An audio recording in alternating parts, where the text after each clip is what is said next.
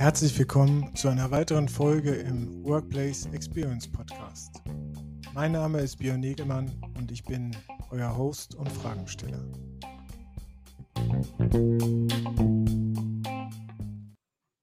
Ja, hallo, ich darf euch alle ganz herzlich begrüßen hier zu einem weiteren äh, Workplace Experience Interview ähm, aus unserer Reihe äh, zum Status quo der digitalen Transformation in den Unternehmen. Äh, mein Name ist Björn Negemann und ich darf mich an dieser Stelle äh, mit verschiedensten Experten unterhalten, wo sie den, die Reise der Unternehmen sehen bei der Entwicklung, bei den Veränderungen rund um die digitale Zusammenarbeit. Und heute in diesem Interview darf ich hier jetzt gleich den Tim Mikscher begrüßen. Er ist Gründer und Geschäftsführer von NetMedia. Ja, seit über zehn Jahren begleitet er uns auch schon unsere Aktivitäten, ist darüber hinaus mit seiner Firma, äh, unterstützt er Unternehmen äh, bei der Umsetzung von digitalen Arbeitsplätzen und äh, dem äh, Veränderungsmanagement als strategischer Partner äh, in Sachen Microsoft 365 und darüber hinaus. Und ähm, da freue ich mich jetzt, ihn hier bei mir begrüßen zu dürfen. Hallo Tim. Hallo Björn. Schön, dass du da bist. Äh, ich hatte es ja eben schon gesagt, wir kennen uns schon sehr lange und wir haben schon öfters immer über den Status quo gesprochen, äh, aber auch diesmal einmal mehr wollen wir natürlich sprechen, wo stehen wir auf der Reise? Mhm. Das ist ja eine Reise bei den Unternehmen im Sommer 2022. Was ist da deine Wahrnehmung? Also ich denke, ähm, wir haben in den letzten Jahren in der Unternehmenswelt einen großen Sprung gemacht, was den, den Einsatz von Technologie und digitalen Tools angeht. Und ich glaube, darüber haben wir auch schon öfters gesprochen, die Pandemie hat geholfen, bei den Unternehmen ähm, die infrastrukturellen Voraussetzungen für digitales Arbeiten zu schaffen. Ähm, das, glaube ich, gilt so für die Breite von Unternehmen. Und viele Unternehmen haben auch aktiv am Skillset also am Know-how für den Einsatz, also was die Fähigkeit des Einsatzes der Technologien und Tools angeht, gearbeitet. Also wenn es um diese reinen Fähigkeiten geht, dann denke ich, haben wir da schon wirklich einen Sprung gemacht.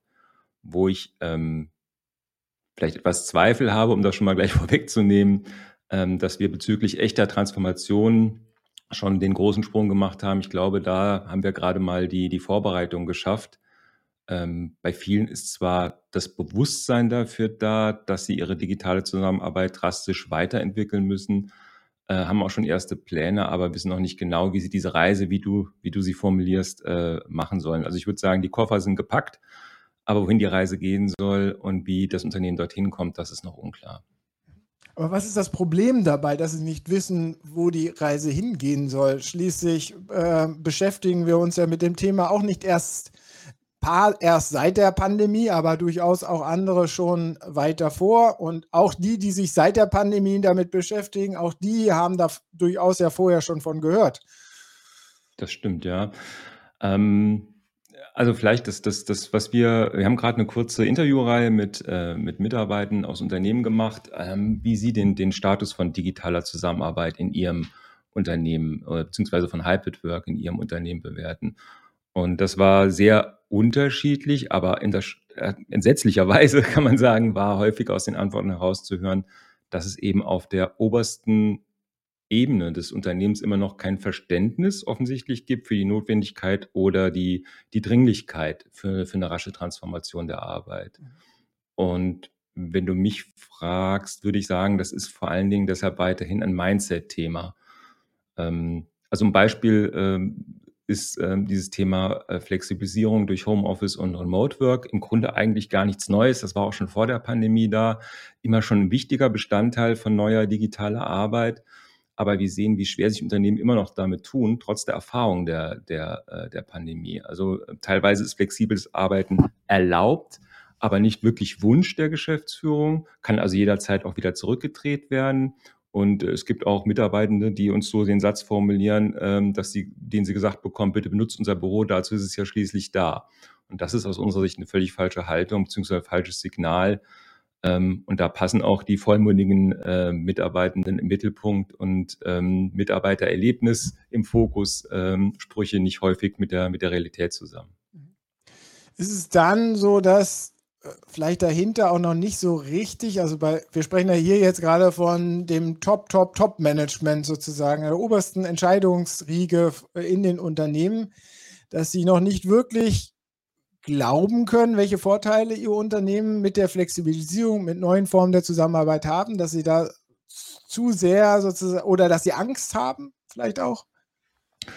Ähm, also ich, also um das vielleicht noch mal ein bisschen zu, zu, zu einzurahmen, letztendlich ist das diese gesamte Transformation der Arbeit ja ähm, ein, ein wesentlicher Bestandteil ähm, aus drei Komponenten, aus Vertrauen, Transparenz und echter Wertschätzung für, für die Zusammenarbeit. Und das betrifft nicht nur das, das, das Führungsmodell, das betrifft wirklich alle Mitarbeiter. Und wenn du von dieser Angst sprichst, dann glaube ich, dass die wirklich auf allen Seiten noch vorhanden ist. Und ähm, wie du schon sagst, stehen wirklich alle dahinter und wollen das wirklich alle. Also um das Beispiel äh, Hybrid Work nochmal noch mal aufzubringen oder Remote Work.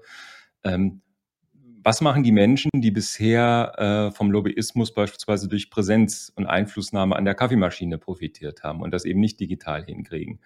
was machen die sogenannten Schauspielerinnen, die das Büro als Bühne zur, zur, zur Selbstverwirklichung brauchen oder die äh, ihre Macht- oder Statussymbole wie ein Büro einfach brauchen. Das sind gerade nicht die Förderer und Unterstützer für, für so eine schnelle Transformation. Aber die braucht das Unternehmen doch. Braucht die das Unternehmen überhaupt? Um voranzukommen? Ähm, das, die sind leider oder sind in vielfacher Stelle an, oder an vielfachen wichtigen Stellen im Unternehmen. Aber es geht nicht nur um die Führungsperson, die, die gern ihre Mitarbeiterinnen wieder gerne um sich herum haben wollen. Es gibt einfach auch die Menschen, die von zu Hause arbeiten, die nicht von zu Hause aus arbeiten wollen oder, oder können und die sagen, äh, ich vereinsame da, ich brauche mein Netzwerk, ich brauche mein persönliches Netzwerk im Büro. Das ist auch völlig verständlich und nachvollziehbar. Und die Herausforderung für, das, für die Unternehmen ist, dass für diese unterschiedlichen Anforderungen und Modelle es eben ähm, individuelle Lösungen braucht. Mhm. Und da ist, glaube ich, die größte Herausforderung. Es braucht auf der einen Seite diese Haltung ähm, auf allen Ebenen für äh, Flexibilisierung und auf der anderen Seite braucht es ein Verständnis für individuelle Lösungen. Und das muss man mhm. erstmal als Unternehmen auch bieten können. Mhm. Das Problem ist ziemlich komplex. Es ist ja, ja, nicht nur, früher war es so, alle ins Büro und heute der eine möchte ins Büro, der andere nicht, der andere braucht Büro, der andere nicht. Und äh, das dann noch über unterschiedliche Stufen im Unternehmen. Wie, was sind da jetzt deine Lösungsvorschläge? Wie kann man das ändern? Irgendwas mhm. auch Greifbares. Mhm. Wo setzt also man vielleicht, an? Ja, ich möchte noch eine, noch eine Ergänzung machen, weil du das Büro erwähnst. Also ich möchte das auch durchaus auf den digitalen Arbeitsplatz beziehen. Also ähm, auch für die IT ist dort noch einiges an Transformationsaufgaben zu tun. Ja, also hier wird es in Zukunft nicht mehr reichen, einen Standard zu haben, äh, wie gesagt, diese individuellen Lösungen, die werden ähm, auch gefordert sein. Und ich habe das Gefühl, dass einige Unternehmen irgendwie jetzt sich schwer tun, ähm, dass sie jetzt und dass sie jetzt auch schon dabei sind, Flexibilisierung, Flexibilisierungsmodelle, die sie jetzt eigentlich in der Pandemie erfunden haben, äh, nutzt gerne eure eigenen Geräte, zum Beispiel äh, Zugänge wurden vereinfacht etc., dass das jetzt auch schon wieder nach und nach zurückgedreht wird. Ähm, was jetzt die Lösung. Genau, zum Thema Lösungen. Ähm, also erstens, Beraterantwort, Pauschal, äh, Pauschallösung ist schwierig. ich glaube, ähm, langfristig wird es nur funktionieren, wenn wirklich einerseits die oberste Ebene von Unternehmen versteht, dass sich diese Workplace Experience, dass das kein Bestandteil von viel gut ist, sondern das ist ein wirklicher Baustein für den Erfolg der digitalen Transformation. Und wie gesagt, da müssen drei Komponenten zusammenkommen: Führungskultur, Flexibilisierung der Arbeit und Technologie als, als Enabler, Unterstützer. Und diesen Aha-Effekt äh, Aha brauchst du einfach. Ähm, aber wie man den auslöst in den Unternehmen, das ist sehr, sehr unterschiedlich. Ähm, es gibt ein paar Faktoren, was man heute tun kann. Das eine ist immer wieder aufzeigen, wo die Bedarfe liegen, äh, deutlich machen, wo Erfolgsstories liegen, damit wirklich auf allen Ebenen verstanden ist oder verstanden wird, was diese Flexibilisierung für Vorteile hat ähm, oder eben aufzeigen, wo Defizite liegen und wo es nicht klappt, was, äh, ähm, was getan werden müsste. Schönes Beispiel auch ähm, aus einem Unternehmen, da gibt es ja immer diese wunderbaren Strategien 2025, 2030, ähm, die sich der Vorstand auf die Fahnen geschrieben hat. Und wenn man aufzeigt, ähm, beispielsweise bei einem Unternehmen, das sagt, wir wollen Marktführer im Kundenservice werden und wenn man dort aufzeigt, ähm, dass das ohne die digitale interne Zusammenarbeit nicht klappt oder eine bessere interne Zusammenarbeit nicht klappt, dann können solche Digital Workplace-Projekte auch punkten und mithelfen, ähm, dass insgesamt ein höheres Verständnis da ist. Und insgesamt. Das ist ja jetzt schon ein sehr rationales, systematisches Vorgehen, was durchaus ja wichtig ist. Ich möchte ja gar nicht abschreiten, aber mhm. gibt es nicht irgendwie ein nochmal so ein, zwei Triggermomente, die man ziehen kann, die vielleicht hier und da mal funktionieren, um so Mindset-Switch bei Verantwortlichen auszulösen? Also ich glaube, dass du diese Beispiele zu bringen, äh, das Sinnvollste ist. Ähm, die Führungsriegen, also sage ich mal, vom mittleren Management sind auf jeden Fall in den letzten Jahren durch sämtliche Digitalakademien und, und äh, Schulungen etc. gegangen. Also am, am, am Know-how-Thema dürfte es, glaube ich, nicht liegen. Glaube, es ist wichtig aufzuzeigen, ähm, vielleicht was es schon an Initiativen auch im Unternehmen gibt und ähm, die genau an dieser Stelle helfen können, weil, wie gesagt, auch da ist, glaube ich, die Sorge vor der Komplexität und der, der, der Angst. Ähm, und diese Initiativen, die muss man irgendwie zusammenführen und abstimmen. Und das ist immer noch ein Problem. Ähm, aber eben, wie gesagt, sehr unterschiedlich jeweils aus der Perspektive des, des jeweiligen Bereiches äh, werden diese Initiativen auch äh, entsprechend geführt. Jetzt ist ja so, die Organisation besteht ja aus ganz vielen Facetten und äh, vielen Einheiten. Äh, jetzt haben wir da bei den Führungskräften vielleicht angefangen, die haben wir vielleicht eingefangen, äh, auf den Weg gebracht. Ähm, wie kommen wir dann weiter? Was sind da so deine Empfehlungen? Ähm, im, im, Sinne von, wie kommen wir weiter? Kannst du es? Das Skalieren sozusagen, die, das Umdenken, äh, die neuen Arbeitsweisen stärker. Ich meine, früher haben wir davon gesprochen, wir rollen es dann aus, aber das mhm. wollen wir ja, können wir ja hier nicht ausrollen in dem Sinne, sondern wir müssen mhm. da irgendwie anders herangehen, um einen ja. größeren Impact zu haben. Genau, also das, das schließt, wie gesagt, eine ganze Reihe von, von Bereichen ein, sei es, sei es IT, sei es interne Kommunikation, sei es Organisation, HR, Innovation, digitale Stabstellen etc.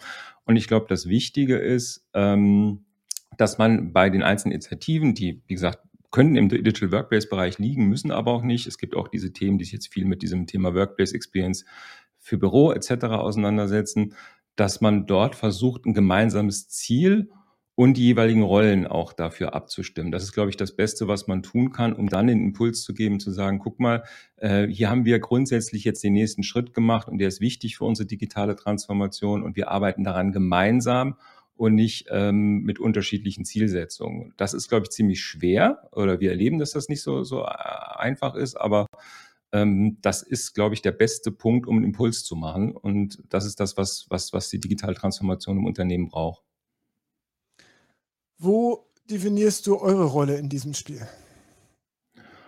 Ähm, also ich glaube, wir selbst können, können entweder einzelnen Initiativen äh, und Bereichen helfen, ihren, ihren Beitrag zu leisten, die digitale äh, Zusammenarbeit zu verbessern. Das sind entsprechende Kommunikationslösungen und Plattformen. Ähm, das ist die Etablierung von neuen Arbeitsweisen und die Verankerung auch von insbesondere von Change Management, Fähigkeiten im Unternehmen und in allen Bereichen. Und unsere Rolle ist da sehr unterschiedlich. Das ist manchmal strategisch beratend, manchmal beratend als Coach, manchmal konzipierend, manchmal als Umsetzer. Und ich glaube, wir sind da besonders stark, wo klar wird, dass das ein Zusammenspiel sein muss von Strategie, Change und, und technischer, äh, technischer Umsetzung. Und dass man diese Komplexität, wie du sie vorher schon genannt hast, am besten meistert, wenn man da ein erfahrenes Team als, als Begleiter an seiner Seite hat. Und das ist soweit ich auch das zurückmelde, bekomme, immer wieder der, der USP, der am meisten von, von, unseren, äh, von unseren Kunden geschätzt wird. Prima. Vielen Dank fürs Gespräch. Sehr gerne.